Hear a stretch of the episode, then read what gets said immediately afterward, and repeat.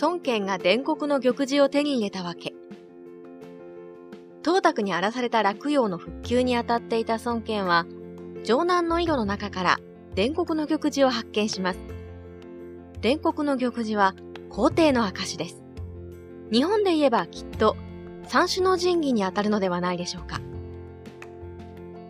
三種の神器。八田の鏡、八坂にの勾玉、草薙の剣。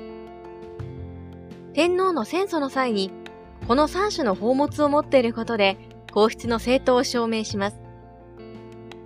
日本神話の中で、アマテラス大神がニニギの御事に授けた鏡と勾玉と剣のことです。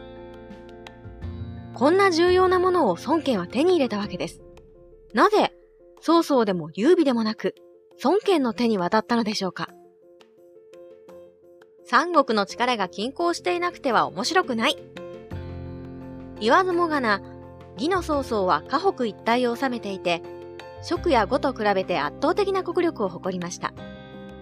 最終的に三国を統一したのも、ある意味義です。三国といえば、義が筆頭に来るのは誰もが認めることでしょう。義の王朝としての正当性は、検定を手に入れていたことです。東卓が洛陽を占拠したように、皇帝を掌握することは、この時代天下を取ったも同然なのです。三国志演義では蜀が主人公。そして、三国志演義では、蜀の劉備らが主人公として描かれました。三国の中では小規模でありながらも、優れた人材に恵まれたところも人々を引きつける魅力となっています。劉備は中山王の後衛を名乗り、官室と親戚関係であることを主張しています。また、劉備は一貫して漢王朝の再興を望んでいます。蜀の王朝としての正当性は漢の血筋と言えるかもしれません。では、5はどうでしょうか ?5 にも光を海賊討伐をしていた孫権がひょっこり現れて、死後は息子たちが継いで大きくなっていった国。何か足りない。